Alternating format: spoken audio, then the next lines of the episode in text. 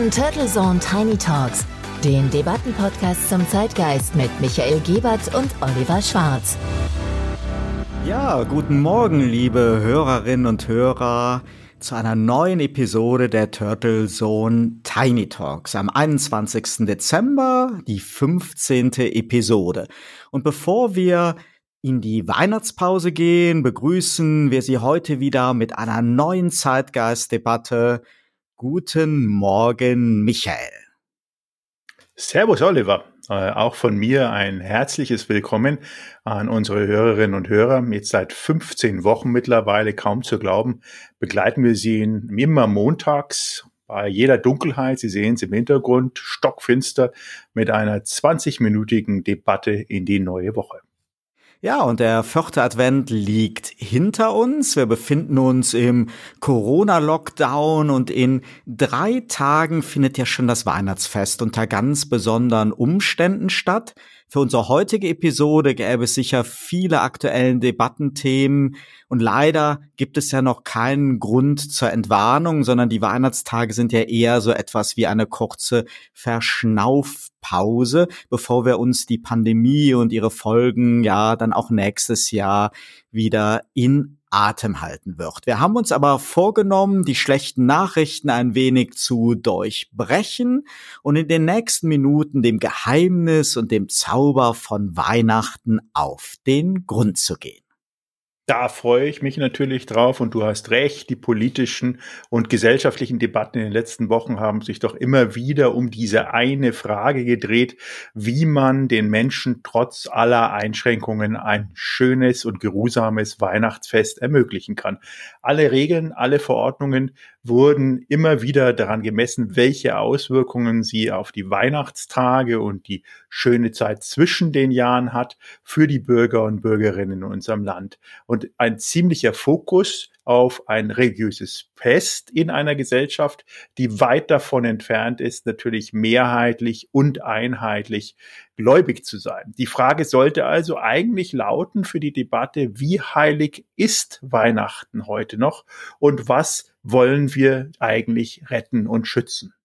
Ja, dann lass uns doch versuchen, Antworten auf diese Fragen zu bekommen. Ich glaube in der Tat, dass die Politik zu Recht das Gefühl hatte, dass in diesen Zeiten die Weihnachtstage eine besondere Bedeutung haben, unabhängig mal von Religion oder Konsum. Es geht sicher um Halt und Kraft durch die Nähe zur Familie und ohne Corona ja auch durch die Nähe zu Freunden, von der berühmt-berüchtigten Weihnachtsfeier mit Kollegen bis hin zum Treffen vor dem Glühweinstand mit alten Freunden, die man nur einmal im Jahr sieht, bis hin zu drei Festtagen im Familienkreis. Also eigentlich Werte, die sonst so im hektischen Alltag untergehen. Und ich schlage vor, dass wir mal historisch einsteigen, denn es sind ja über 2500 Jahre so vom heidnischen Ursprung eines Sonnenwendefests über die christliche Prägung der Feier von Jesus Geburt bis hin zu ja einem heute globalen Event mit glitzernden und leuchtenden Tannenbäumen Bäumen, Geschenken und zig Milliarden Umsätzen.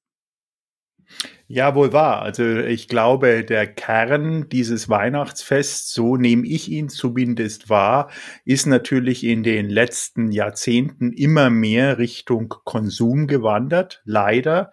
Und vielleicht ist ja sowas, was wir dieses Jahr mitmachen, auch noch mal eine Art Rückbesinnung, eine Disziplinierung dahingehend, was Weihnachten urtypisch bedeuten sollte, nämlich im engsten Kreis der Familie mit seinen Lieben eine geruhsame, besinnliche Zeit zu entdecken, wieder zu entdecken und eben nicht der Hektik des Alltags oder dem Konsum in dem Fall zu verfallen.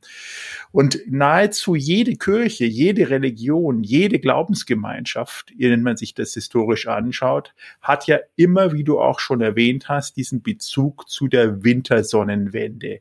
Und sie ist auch der elementare Teil eigentlich einer jeden Weihnachtsgeschichte, weil sie für uns auch einen Neuanfang bedeuten. Insofern positiv in das Jahr 2021 zu schauen.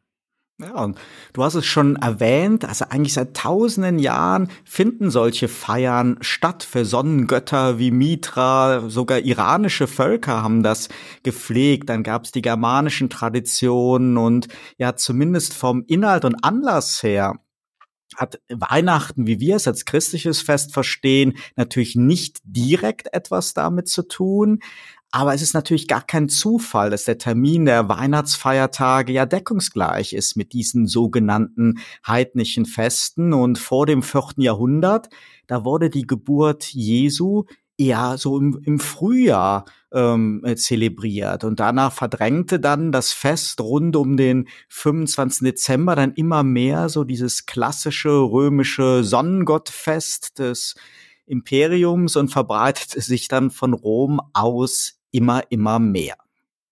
Ja, und man muss, also spannenderweise ist es ja wirklich so, ähm, wieder um die Reminiscence auch an Covid und Schweden, also die nordischen Länder zu knüpfen.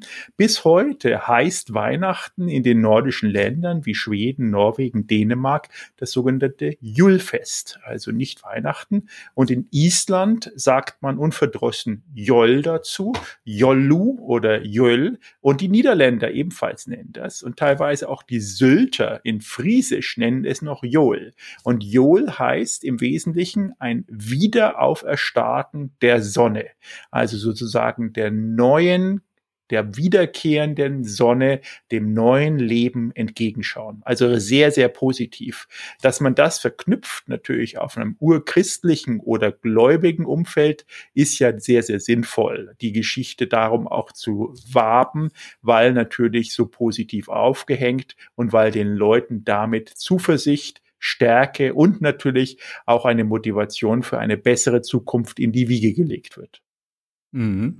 Ja, und vieles, was uns so im christlich geprägten Kulturraum zu Weihnachten ja auch da, dazugehört. So die Lichter am Adventskranz und am Weihnachtsbaum, die schlagen ja in jedem Fall auch die Brücke zu den nichtchristlichen Lichter- und Sonnenwendefesten und die geschmückten Weihnachts- oder Christbäume, die, die gibt es, glaube ich, so seit dem Mittelalter dann irgendwann und sind mit ihrer Symbolik ja sicher auch ein Grund dafür, dass das Weihnachtsfest ein weltweites Phänomen ist. Denn so selbst in buddhistisch geprägten asiatischen Ländern begeistert man sich ja ganz ohne offiziellen Feiertag und ohne religiöse Verankerung für Weihnachtsdeko, blinkende Lichter und ja, selbst einige muslimische Familien hierzulande haben auch ihren Kindern zuliebe kein Problem damit, das Fest jenseits einer religiösen Bedeutung mitzufeiern. Und die Schnittmenge so der weltweiten Faszination für die Advents- und Weihnachtszeit, für das Familienfest, für Deko, für Lichter, für Geschenke ist sicherlich heutzutage eher mal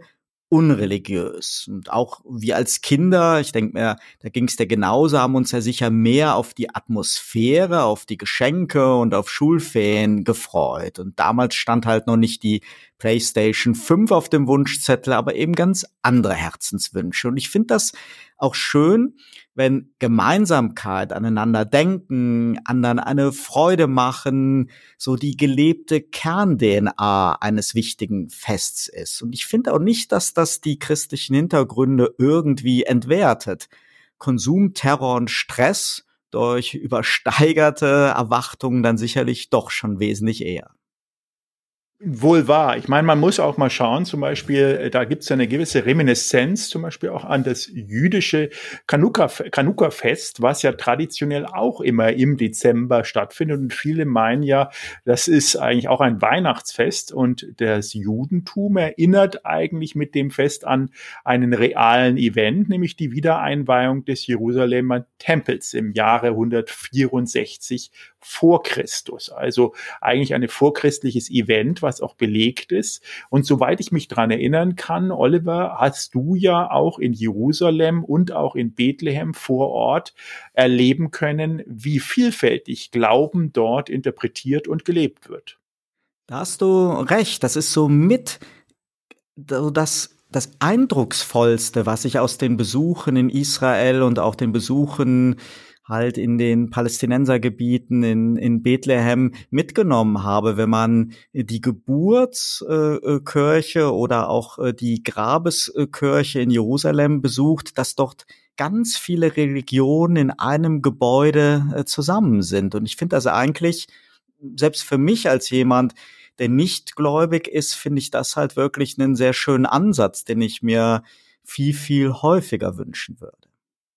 Wäre sehr, sehr schön. Ich meine, wir haben ja auch das Phänomen, dass zum Beispiel, wenn man sich jetzt zu Weihnachten die chinesischen großen Städte anschaut, dass die auch wahnsinnig geschmückt sind. Schon fast, dass man sagen könnte, die europäischen Hauptstädte sind dagegen fast gar nicht geschmückt. Und in China ist Weihnachten eigentlich gar kein Familienfest. Im Gegensatz zu denen ihrem traditionellen Neujahrsfest, sondern eher die Zeit für gemeinsame Unternehmungen mit der Familie, mit Kollegen, mit Freunden. Also das Zusammenunternehmen steht im Mittelpunkt.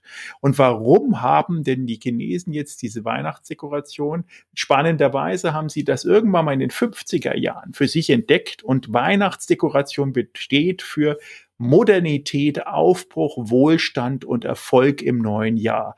Also sie haben da eine ganz eigene Interpretation und sogar die Inder, die ja oft buddhistisch geprägt sind, haben ein Lichterfest in dem Spätherbst entwickelt mit Diwali und dieses Diwali-Fest im Spätherbst ist dem Weihnachtsfest auch wieder sehr nahe. Also weltweit kann man festhalten, dass Weihnachten Aufbruch bedeutet, Weihnachten Zuversicht bedeutet, Weihnachten innehalten bedeutet, aber auch auf jeden Fall und im Kern Liebe miteinander auch umzugehen in der Zukunft und gegenseitig Acht zu geben. Also das alles natürlich wichtige Protagonisten, wenn man sich den Egoismus, den Narzissmus, die Selbstdarstellung und die Instagramerisierung dieser Welt gerade anschaut. Ich denke, ein ganz wichtiger Bestandteil und ich glaube auch wichtig in Corona-Zeiten umso mehr Weihnachten oder zumindest das Zusammengehen von Familien in den Mittelgrund zu bekommen. Und auch wenn sie nicht faktisch, physisch in größeren Gruppen zusammenkommen können, auf jeden Fall das Miteinander, aneinander denken und das Miteinander wieder in den Mittelgrund zu stellen. Ja, und ich glaube, man kann am besten sehen, was für starke Bedeutung das Weihnachtsfest hat, wenn man die betrachtet, die alleine feiern müssen, die einsam sind, die derzeit in Heimen oder Krankenhäusern mit Besuchsverboten konfrontiert sind. Das ist eigentlich viel, viel wichtiger als die wochenlangen Diskussionen, die wir jetzt hatten, um fünf oder zehn Personen aus so und so viel Familien plus Kindern. Die Mehrheit der deutschen Familien sind ja keine Großfamilien, die wie bei Weihnachten äh, in Bullabü mit zig Leuten rund um den äh, Tannenbaum äh, äh, tanzen. So schön das auch ist, klar gibt es das, das ist auch wunderschön, aber die leiden ja viel weniger derzeit unter Beschränkungen als alleinstehende, einsame oder äh, äh, kranke Menschen. Und in dieser Frage geht es eben nicht um Religion, sondern, wie du eben auch schon gesagt hast, um Nähe, um Wärme, um Aufmerksamkeit, um Beachtung, Wertschätzung. Und genau das kann ein Fernseher an Heiligabend nicht lösen mit einer Helene Fischer Weihnachtsshow, rührseligen Familienfilm oder im Kontrast dazu Action-Blockbustern, die ja auch immer gerne an Weihnachten laufen. Äh, ganz im Gegenteil. Und so ein Kirchenbesuch an Weihnachten, der Besuch von Theater, Opern, das schöne Essen im festlich dekorierten Restaurant, das sind ja alles Elemente, wo es eben um dieses gemeinsame Erlebnis gibt. Und diese Elemente fallen jetzt weg dieses Jahr. Und da hätte man sich meiner Meinung nach viel mehr drum kümmern müssen. Also wer sich in der äh, jetzt in dieser Frage hinter Corona versteckt, ähm, der versagt eigentlich genauso wie diejenigen, die sich hinter dem ach so bösen Datenschutz versteckt haben bei der Frage, warum die Corona-App so funktionsbefreit. Ja, gut, es gibt natürlich auch immer, und das ist anscheinend ja auch ein Inbegriff, es, Corona ist eine schwierige Zeit, aber es gab auch immer schon schwierige Zeiten in der Menschengeschichte. Ob das nun Krieg ist, ob das Vertrieb, äh, Vertreibung ist, ob das aktuell auch Gebiete sind, denen es deutlich schlechter geht als bei uns, die hungerbedingt oder aus anderen Gründen wirklich in einer extrem schlechten Lage da sind und was zusammenfügt, und das ist seit Jahrhunderten so, ist die Musik. Und das finde finde ich eigentlich ganz spannend. Jetzt ist es natürlich nicht unbedingt die schmalzige äh, Helene Fischer Hausmusik, wie auch immer. Äh, es kann auch schön sein. Also gibt es natürlich Fans, nichts dagegen. Aber die Musik, die, die klassische weihnachtliche Musik ist eigentlich die Musik, die zusammenführt. Und das ist klassische Musik, Weihnachtslieder, aber auch das Gemeinsame. Und man so muss man überlegen, das traditionelle Wert I wish you a Merry Christmas geht bis ins 16. Jahrhundert zurück. Das ist ja schon mal ganz schön lange. Absolut. Und ich denke auf jeden Fall, dass Weihnachten unter all diesen jetzt schon angesprochenen Aspekten eine wirkliche gesamtgesellschaftliche Bedeutung hat. Und ich finde es schön, wenn es zu Weihnachten gemeinsame verbindende Werte zwischen Menschen gibt, egal ob sie jetzt nun gläubige Christen, Traditionschristen, Atheisten oder eigentlich Anhänger einer anderen Religion sind. Und ohne die Bedeutung des Christentums für das Weihnachtsfest schmälern zu wollen, ist das, glaube ich, gerade seine Stärke. Denn wenn nur gläubige Christen Weihnachten feiern könnten, wenn ich als Atheist in der Christenmesse unwillkommen wäre oder keine Krippen besuchen dürfte, wenn wir die Nase rümpfen würden, wie kitschig oder kommerzgetrieben Amerikaner und Asiaten damit umgehen, dann würden wir dem Fest, glaube ich, ein bisschen die Zukunft nehmen, denn wir sind einfach schon längst keine rein christliche Gesellschaft hierzulande mehr und weltweit waren wir sowieso noch nie. Und dann stünden uns noch mehr von diesen absurden Diskussionen ins Haus, so wie die Frage, ob man in der Kita noch St. Martin zelebrieren darf. Und ich glaube, diese, das gemeinsame und integrierende Element ist das Entscheidende, nicht der exklusive oder höchst religiöse Anspruch. Und das macht das Weihnachtsfest dann, glaube ich, auch so besonders gegenüber anderen religiösen Festen. Ja, es ist ein Fest der Inklusion, wirklich, wie du es sagst. Es ist wirklich so, dass sogar der Islam, die Geschichte der Geburt Jesu, im Islam Isa genannt, ist auch im Koran wirklich in über 93 Versen verteilt erwähnt und in 15 Suren namentlich sogar, so dass es mittlerweile in Deutschland durchaus Muslime gibt, die eigene Bräuche zum Weihnachtsfest auch teilen und ausüben und dass es da auch nicht unbedingt zu einer Radikalisierung kommt, weil eben, wie du so gut erwähnt hast, eine Integration ist, ein integrierter Prozess. Vielleicht auch nochmal der Blick auf die Medien, wie die Medien das Weihnachtsfest und das Verständnis Richtung Konsum auch ein bisschen getrieben haben. Es gibt eine Studie von einem Herrn Hase, der sich über die letzten 50 Jahren die Medien angeschaut hat und stellt dabei fest, dass das Thema Konsum, Bescherung und Kulinaria, also gutes Essen, immer mehr in den Vordergrund kommt, aber das Thema Menschwürdigung und Gemeinsamkeit nach hinten gedrängt wird.